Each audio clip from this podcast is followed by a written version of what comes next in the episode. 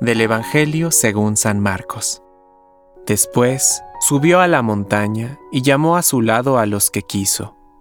Ellos fueron hacia él, y Jesús instituyó a doce para que estuvieran con él, y para enviarlos a predicar con el poder de expulsar a los demonios.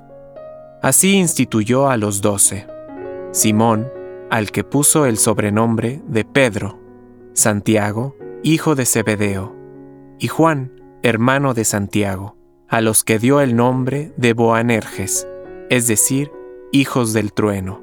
Luego, Andrés, Felipe, Bartolomé, Mateo, Tomás, Santiago, hijo de Alfeo, Tadeo, Simón el cananeo y Judas Iscariote, el mismo que lo entregó.